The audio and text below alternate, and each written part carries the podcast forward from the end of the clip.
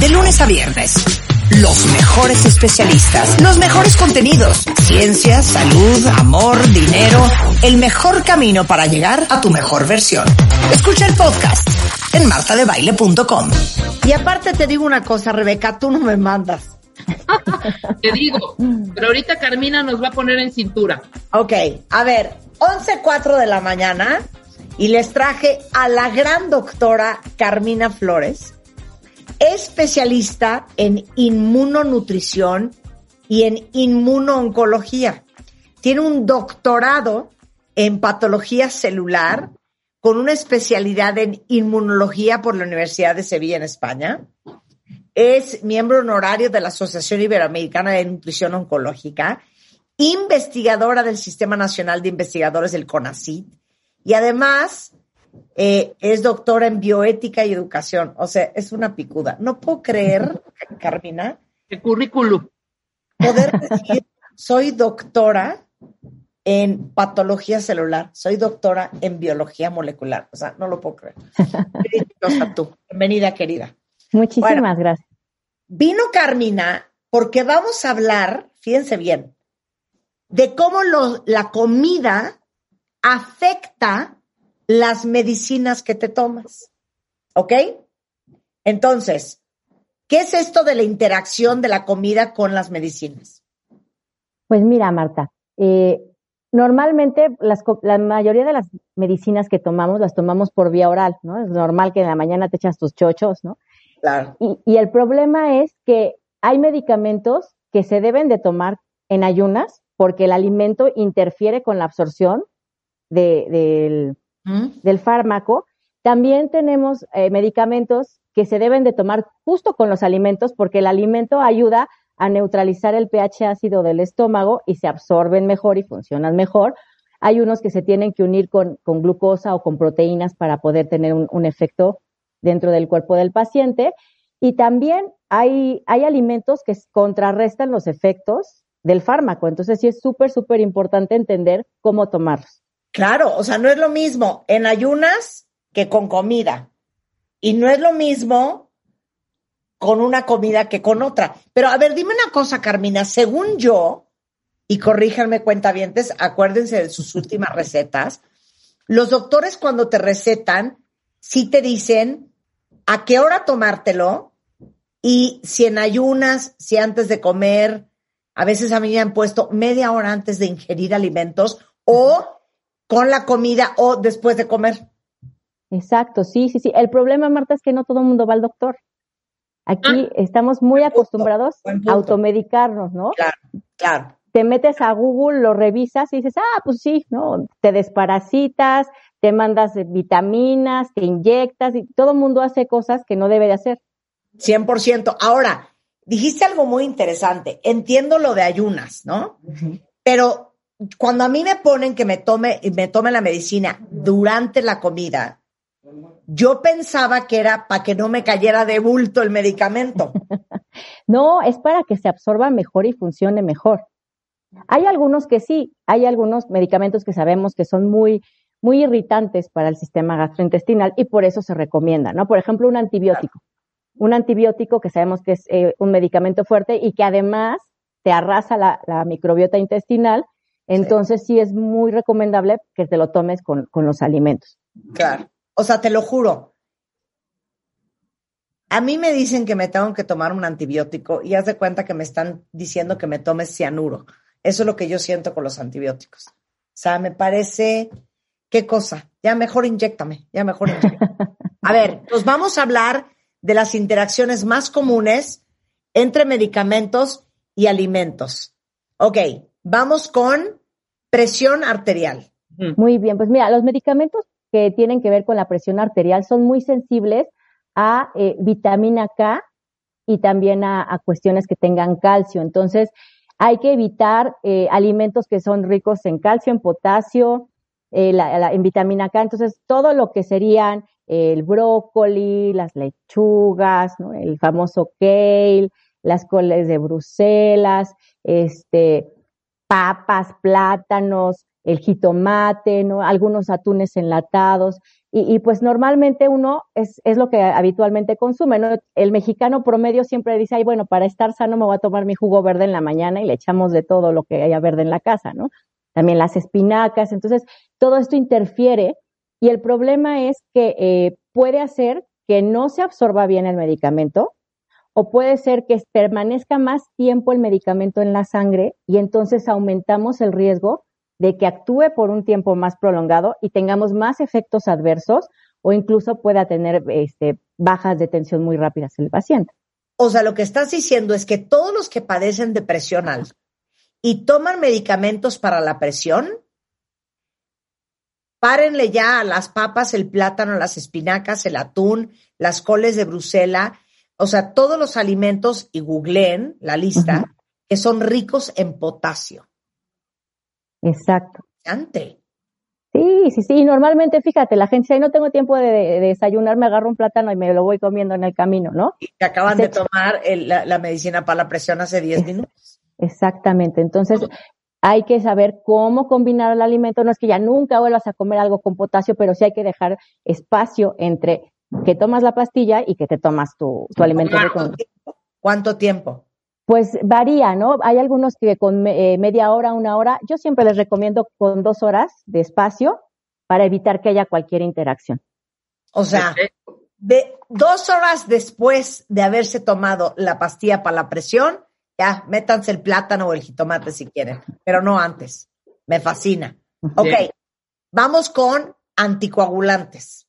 Pues sí, los anticoagulantes también los toma muchísima gente, porque normalmente piensan, ay, bueno, el anticoagulante es una medicina que es rarísimo que te la tomes, no, y más ahora, ¿no? Que estamos viendo, pues, eventos trombóticos, eh, pues, fuertes, ¿no? Post, post COVID. Ajá. Ay, no. Entonces, este, es muy importante las crucíferas, ¿no? Otra vez regresamos, todo lo que son las lechugas, las espinacas, el kale, acelgas, la col, todo lo que tiene mucha vitamina K, va a interferir con esto y pues tenemos riesgo de que deje de actuar el anticoagulante y este y se nos forme un trombo o que tengamos el efecto adverso que potencie su efecto y que el paciente esté demasiado anticoagulado y empiece a tener sangrados, ¿no? Hay gente que toma anticoagulantes y está usando este tipo de alimentos y empieza a sangrar de las encías cuando come. Entonces sí es muy delicado esta cuestión. Sí, ¿Cuántas horas después? Ahí sí no se recomienda que, que lo consuman, ¿no? Este, ¿Por qué? Porque Yo tengo una amiga que permanentemente vive coagulada porque ella es muy propensa a generar trombos. De hecho, ya tuvo dos muy, muy, muy serios. No puede tomar absolutamente nada de estas cosas. ¿Y sabes cómo se dio cuenta? Claro, tomándose su una cosa verde que le echaba Keila, no sé qué, no sé cuánto, hasta que el doctor le dijo, ¿qué estás haciendo? Me estás tronando todo el tratamiento. De por vida no puede tomar ninguno de estos que dijiste. No. O sea, hojas verdes, desde acelgas, espinacas, berros, coles, lechugas, nada verde. Nada, nada verde. No, vegetales de hojas verdes, súper prohibidos. O sea, no están en shock, cuentavientes. ¿Qué, tal, ¿Qué tal la doctora Carmina? ¿Cómo sus estudios nos están beneficiando? Ok. Vamos con los analgésicos, pero dame la lista de cuáles son los analgésicos. Bueno, analgésicos, los que más tomamos nosotros, el famoso paracetamol, ¿no? El paracetamol, el ibuprofeno, diclofenaco. El ibuprofeno, no hay nadie más fan del ibuprofeno que yo. yo del paracetamol y el naproxeno. A ti te fascina el naproxeno. Juntos. Uy, los amo. Sí, y es que, fíjate, eso es curioso. Todos los que somos latinoamericanos consumimos una cantidad muy alta de analgésicos y generalmente te lo tomas con una bebida carbonatada, ¿no? Como que dices, ay, como mi refresquito para que amarre o para que me actúe más rápido, ¿no? Sí. Y esto, al final, pues, eh, eh, todas las bebidas que tienen gas tienen ácido carbónico, que es lo que le ponen justo para que tenga la burbujita y que aguante en la botella o en la lata.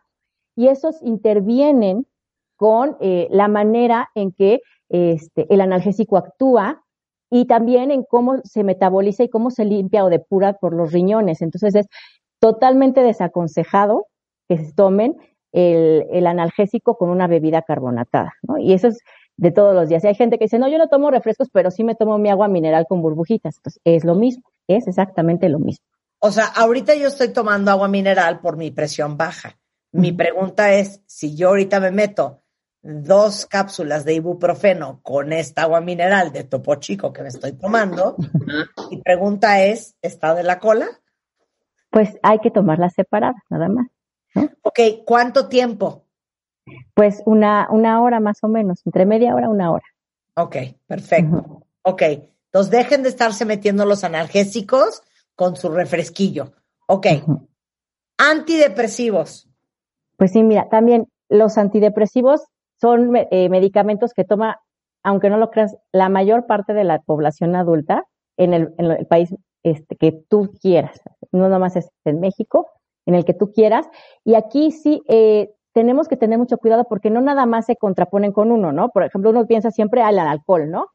Este, incluso los psiquiatras que cuando te recetan un antidepresivo te dicen no lo mezcles con alcohol, pero también pueden tener interacción con este, alimentos que tienen mucha tiramina, ¿no? Como las carnes eh, rojas, algunos pescados, este, el salmón, por ejemplo, quesos, quesos muy grasosos, estos quesos manchegos o estos quesos curados, ¿no? Que ya están, este, pues mucho tiempo añejándose, los fermentados, ahora que estamos con lo del kombucha y esas cosas, ¿no? De los búlgaros y, este, muchas cosas que, que son probióticas, pero pues que tienen interacción con el antidepresivo, este, todo lo que hacemos en escabeche e incluso eh, con cierta cantidad de chocolate. O sea, si te tomas un, un chocolatito no pasa nada, pero hay gente que consume mucha cantidad de chocolate y esto interactúa con el antidepresivo y dependiendo de qué medicamento sea, eh, pues puede tener un efecto mucho más grande o uno más pequeño. La gente dice, no es que yo estoy tomando el antidepresivo, pero no me hace nada, no me sirve.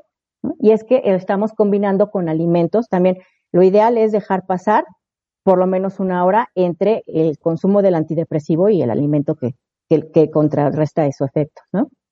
Clarísimo. Ok, esto es divino, los antibióticos, porque muchas veces le ofrecen a alguien alcohol y te dicen no, porque estoy tomando antibióticos. ¿Cuál es la verdad detrás de la comida y los antibióticos? Pues mira, eh, sí es verdad que el, alcohol disminuye la absorción del antibiótico. Entonces, si tú te echas tus chelas cuando estás en antibiótico, se va a disminuir el efecto y podemos hacer que las bacterias se vuelvan resistentes al, antibiótico. Pero también los alimentos muy ricos en calcio van a interferir con, este, con la absorción del antibiótico. Por ejemplo, eh, le podemos reducir hasta la mitad o hasta el 60% del efecto del antibiótico si lo tomamos, por ejemplo, con leche, con, con yogurt, con este, pues eh, los búlgaros, todas estas cosas que vienen derivadas de, la ¿Por qué? ¿Por qué? porque como son muy ricas en calcio, interfieren, o sea, se unen a la partícula de, activa del antibiótico interfieren con la absorción. Y entonces tú te la tomas, pero si te la tomaste con leche, ¿no? Que muchas veces eso hacemos, justo, que dices, ay, como el antibiótico es súper pesado y me va a... No me caiga mal, claro. para que no me caiga pesado, tómatelo con, con lechita, ¿no? Y así se los damos a los niños y pues estamos cortando el efecto el problema es que si no tiene el efecto completo el antibiótico, vamos a seguir enfermos y las bacterias se van haciendo resistentes y por eso luego ya no sirven los antibióticos, ¿no? Ok. Eh, las pastillas para el colesterol. Sí, bueno, para el colesterol, muy importante también, muchísima gente lo está tomando. No se debe de mezclar con cítricos. En la mañana la gente dice, ay, pues me lo voy a echar con mi juguito y o jugo de naranja o jugo de toronja o hacen su estos mix, ¿no? Que tienen eh, limón y este toronja, naranja, guayaba, etcétera. Todos los cítricos intervienen con cómo se absorbe este este medicamento y aumentan el tiempo que está en la sangre y entonces esto puede ocasionar que tengamos muchos más efectos adversos, este, ¿no? Que dicen, no, es que me cae fatal la medicina. No, doctor, lo que me mandaste, de verdad, no sabes, no lo aguanté y muchas veces no es tanto por el medicamento, sino cómo lo estamos combinando con la comida, ¿no? Claro. Y antiácidos. Sí, los antiácidos. Ahí sí somos la reina Rebeca y yo. Sí. Fíjate, esto, eh, pues normalmente por sentido común, ¿no? Te dicen, no, evita los irritantes si estás tomando eh, antiácidos, pero también, ¿no? Muchísimas veces no es que tomemos el irritante porque te quitas el picante y dices, ya, ya la hice, ¿no? todos los alimentos que tienen un pH muy ácido interfieren también con la acción. este, la cafeína, ¿no? ¿Cuánta gente no dice, ay, me tomo mi antiácido, me la voy a bajar con mi café? Eh, chocolate, y sobre todo los refrescos, porque se acuerdan que ya hablamos que tiene ácido carbónico y esto interfiere mucho con la acción del, del antiácido. Entonces también la mayoría de las personas que en la mañana que se echan su antiácido, se lo va a tomar con su refresco, con su agüita mineral, ¿no? Oye, entonces, espérame un segundo para ver si aplica. Yo me bajo el antiácido de la mañana con té negro, que tiene cafeína. Tiene cafeína. Claro. Claro. es que mira, lo ideal es tomar los medicamentos con agua natural de toda la vida. Agua natural. No necesitas, a menos de que te dé una indicación precisa el médico, tomarlos con agua natural. Y te aguantas dos horas para tu té, hija. Claro. ¿Qué tal la gente? Yo no podría hacer eso. ¿Qué tal la gente que se pasa las pastillas sin agua? Sí, además. Sí, no, esto tampoco es muy recomendable, ¿no? Porque muchas veces si no tiene agua, cuesta trabajo y lastimamos nada más el esófago. Hay gente que dice, ay, se me quedó atorada aquí la pastilla, ¿no? Claro. Morderla, yo, soy muy, muy de morder. ¿Tendrá eh, algo de que mi, dosis, mi dosis de cualquier pastilla, al momento de yo morderla, queden algunos pedacillos ahí que no me, no me tragué? Inclusive las cápsulas, güey, las muerdo y luego me trago el plástico y está separado el polvo. ¿Por qué? ¿Pero por qué las muerdes? Sí, me da cosa, me la muerdo de ya, o sea, es como una, una maña. Un reflejo. sí, un reflejo pues no deberías de hacer eso, Rebe, porque te va a contar.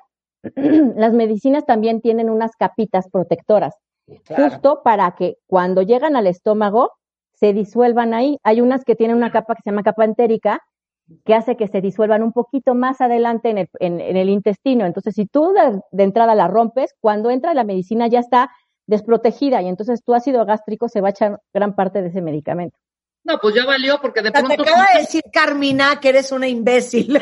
Sí, no, soy una idiota porque no, de pronto me saco la capsulita y digo, ay, ya está vacía, me la vuelvo a meter y me la trago. Oh, hija. No, bueno. ¿Cómo crees? Qué locura, pero es maña ya. Inmediatamente que entra cualquier pastilla o cápsula es crack, romperla. No. No, muy mal. No, no hay que hacer. Si alguien cuentavientes de los que nos están escuchando lo hace también, pues vamos a hacer abrazo grupal y ya no hacerlo, güey. 100%. Por eso hay que comprar esos partidores de pastillas para cuando el doctor te dice, te me tomas la mitad de la pastilla de 40 gramos, lo que yo hacía es que la mordía a la mitad, la lengua me quedaba del color de la capa que recubre la pastilla, o sea, un desastre. Sí, sí, sí, Mejor hay que comprar esos cortadores de pastillas. Regresando del corte, la lista de los alimentos que más frecuentemente interactúan con medicamentos. Y vamos a hablar del alcohol, la toronja, la soya y los lácteos. Y el alcohol, ya dije, ¿verdad? Al regresar, no se vaya. Chamba, pareja, hijos, dinero, salud y los mejores especialistas de México y el mundo para ayudarte a convertirte en tu mejor versión. Escucha el podcast en martadebaile.com. Estamos de regreso en W Radio y está con nosotros en eh, nuestra queridísima doctora Carmina Flores, especialista en inmunonutrición e inmunooncología, doctora en patología celular y en bioética y educación. Y estamos hablando de cómo afectan los alimentos a las medicinas. Entonces, vamos a hablar de cuatro cosas muy puntuales.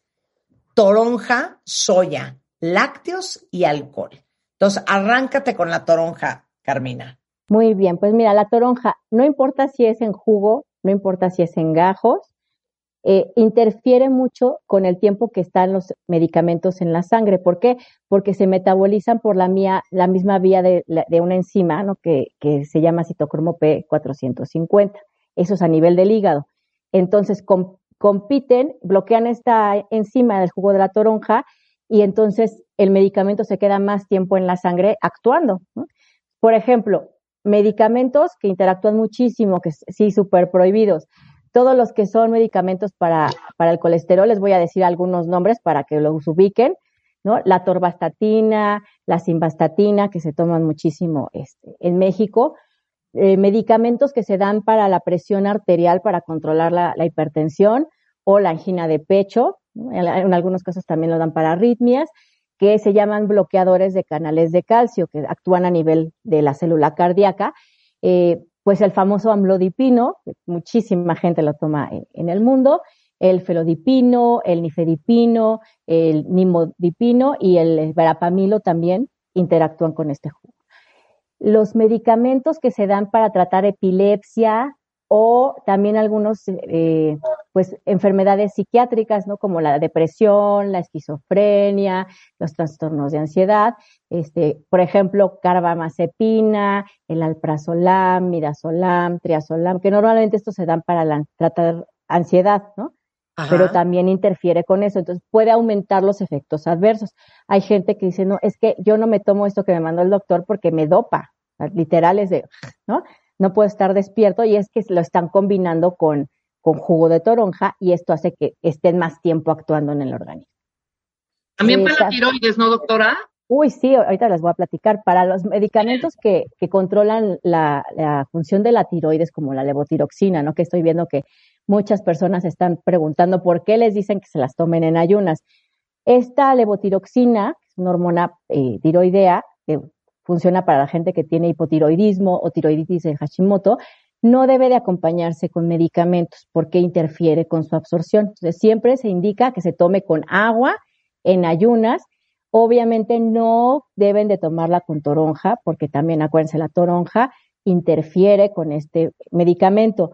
Todos, este, hay medicamentos que se usan para trastornos gastrointestinales, no toda la gente que dice, ah, yo tomo para la colitis, también no tomen toronja. Eh, este, otro ejemplo, la cisaprida, ¿no?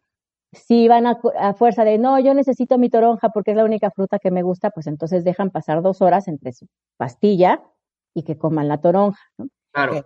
los antiparasitarios en México, bueno, todo mundo se desparasita por sus pistolas, ¿no? O porque vieron un anuncio y a veces ni siquiera se necesita y están tomando, interfiere también con el mecanismo de acción de, estos medicamentos, como muy común el albendazol, ¿no? Pero hay muchísimos más. Acuérdense, desparasitantes, no sin receta médica, no si no lo necesitan y no con toronja. Mira, yo mejor, mira, yo mejor voy a evitar la toronja a toda costa, porque aparte les voy a decir una cosa, uno pide toronja con una ilusión y si, o sea, rarísimo que salga rica, siempre es horrenda. Sí, que salga buena, es muy horrenda la toronja. Aparte se puso como de moda un rato la toronja, creo que ahorita ya está muy devaluada, muy devaluada. es Porque también es mito que adelgase, ¿eh? Porque mucha gente la toma que para adelgazar, que porque quema la grasa y eso es mentira. Sí, toronja para la lonja. Toronja para la lonja. Ni más. Ahora también la toronja, los medicamentos para la diabetes, aquí todo, toda este, América Latina, la diabetes, ¿no? Un medicamento que se usa mucho, pues, es la metformina, este, pero también de los nuevos, ¿no? La eh, pioglitazona y si toman medicamento para diabetes, mejor no toronja, a menos de que sí sea una necesidad imperiosa, pues dejar espaciado, pero yo así mis pacientes les recomiendo ya, mejor, si, si es una fruta que, como dice Marta, ni siquiera está tan sabrosa como, este, pues, ¿para qué te la tomas, no? O, ¿para qué te pides el jugo? Hay jugos de más cosas. Claro. Ok, vamos. Soya. Pues la soya, mira, aquí es súper importante, porque cuando uno piensa soya? soya. ¿Cuál soya? ¿La soya en la que dipeas el sushi? Esa es salsa de soya y ah. es, está hecha de frijoles, soya fermentado.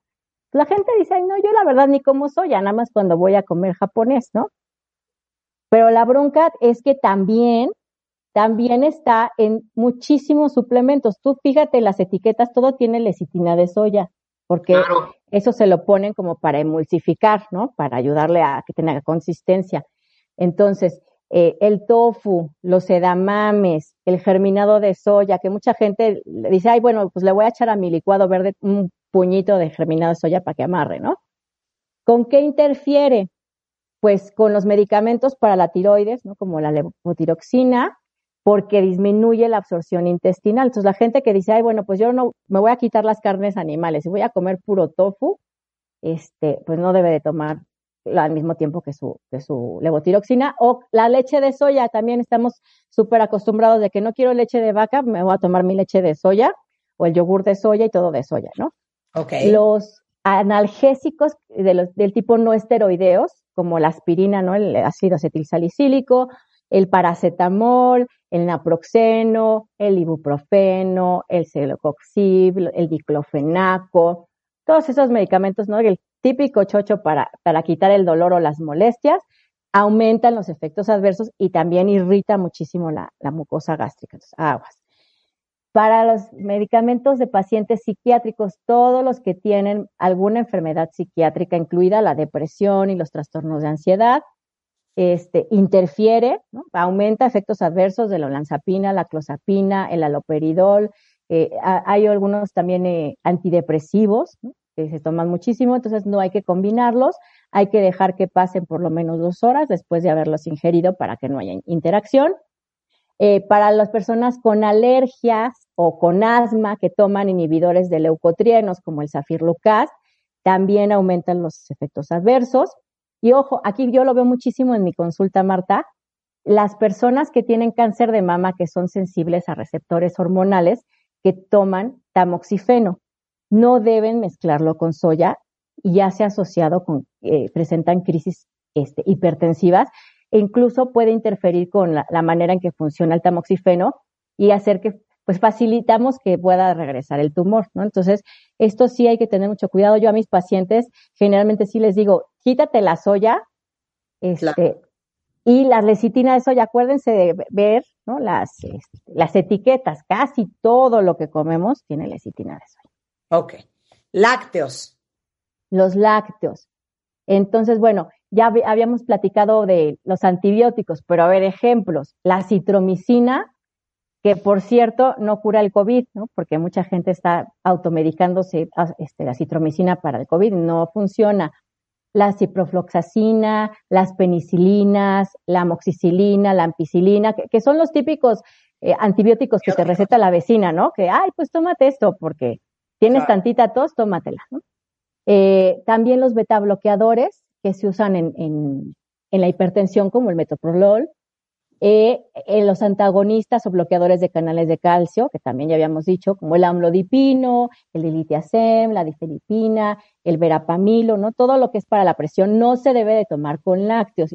Pues ya lo que habíamos dicho hace ratito, la gente en la mañana se toma su pastilla y este, y pues lo hace con un vasito de leche, Entonces, evitar hacer eso, hay que dejar espacio. Ok ya estamos claros. Ya hablamos de la soya, ya hablamos de los lácteos, ya hablamos de la toronja y ahora vamos con el alcohol. Pues sí, mira Marta, yo consejo práctico, si vas a tomar medicamentos, no tomes alcohol, porque el alcohol interfiere con la absorción de casi el 50% de los medicamentos. Entonces, eh, muchas veces como se autorrecetan, pues no van a saber, ¿no? Entonces, mejor no tomen alcohol. No, y es la pregunta, la primer pregunta que le haces al médico cuando te receta algo. Y doctor, ¿puedo tomar? o sea, ya, o sea, porfa. Sí, entonces, bueno, ¿con qué interfiere? Ahorita que está tomando muchísima gente también para el COVID que no sirve, ya salió la guía este, la Secretaría de Salud que no funciona, la ivermectina aumenta los niveles, el alcohol aumenta los niveles de ivermectina en sangre y los efectos adversos, pero se duplican. Entonces, la metformina, todos los diabéticos no tomen alcohol para empezar porque no es bueno tomar alcohol teniendo diabetes porque el alcohol compite por los receptores, con los receptores de glucosa en las células, pero cuando estamos tomando medicamentos para la diabetes, como la metformina o la glibenclamida, que aumenta la resistencia a la insulina. Exactamente, o, o, las insulinas también, las que se inyectan para la diabetes, aumentamos el riesgo de que pues de una hipoglucemia e incluso puede haber aumento de peso en estos pacientes. Entonces hay, hay que tener cuidado, ¿no? Todos los medicamentos para la presión, ¿no? para la, hipertensión, los antipsicóticos, la gente que tiene alguna esquizofrenia o trastorno paranoide, los antidepresivos, los ansiolíticos. Mucha gente dice, ay, sí, yo tomo un ansiolítico, pero no importa, me tomo mis, mis copitas, pues no debe de ser porque aumentan la sensación de somnolencia. Todos los eh, este, analgésicos no esteroideos, como el ibuprofeno, el paracetamol, ¿no? la aspirina que ya habíamos platicado. y algunos antiparasitarios como el metronidazol, que también mucha gente se autorreceta. Entonces, no deben de tomarlo con alcohol. Consejo práctico, ya ni pregunten, ¿lo puedo tomar con alcohol? Mejor, si voy a tener un tratamiento de cinco días, pues espacio, ¿no? De cinco días para el hígado para que esté sano. 100%. Oye, aparte les digo una cosa, no entiendo la relación. O sea, si uno se está tomando un medicamento es porque no te sientes bien. Si no te sientes bien, ¿quién se quiere meter dos tequilas? Sí, es que hay gente que dice que el tequila lo cura todo, ¿no? que ahí también. Y no, y no. Bueno, déjenme decirles una cosa. Eh, aparte de todos estos medicamentos y de todas estas comidas, eh, también hay que tener cuidado con los remedios herbolarios. Sí, súper importante, Marta. Te voy a explicar por qué todos los remedios herbolarios, naturistas, tecitos, eh, flores de Bach, todo lo que estamos tomando nosotros, herbolario o naturista, se metabolizan en el hígado. Todo tiene que pasar por el hígado, que es el laboratorio del cuerpo, para sacarlo de la sangre. Entonces, puede dañar el hígado.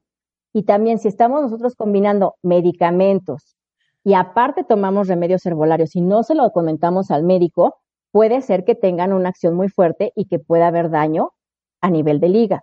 Sí, hay que tener muchísimo cuidado con eso, porque también a veces ni siquiera sabes qué dosis del remedio herbolario estás teniendo. ¿no? 100%. Eh, la doctora Carmina Flores es especialista en inmunonutrición e inmunooncología, es doctora en patología celular. Eh, ella es parte de la Asociación Iberoamericana de Nutrición Oncológica eh, y además es doctora en bioética y educación. Entonces, si necesitan una, híjole, una buena nutrición, sobre todo si están enfermos, la doctora Carmina Flores es su doctora. Entonces, está en el Business and Therapy Place en Interlomas eh, y les doy el teléfono, es 5246 0200 y en Instagram es DRA de doctora Carmina Flores. Carmina, un beso y muchísimas, muchísimas gracias. Marta. Un beso. Cuídate que estés muy bien. Bye. Bye. Suscríbete a Marta de Baile en YouTube. No te pierdas los de Baile Minutos, de Baile Talks y conoce más de Marta de Baile y nuestros especialistas.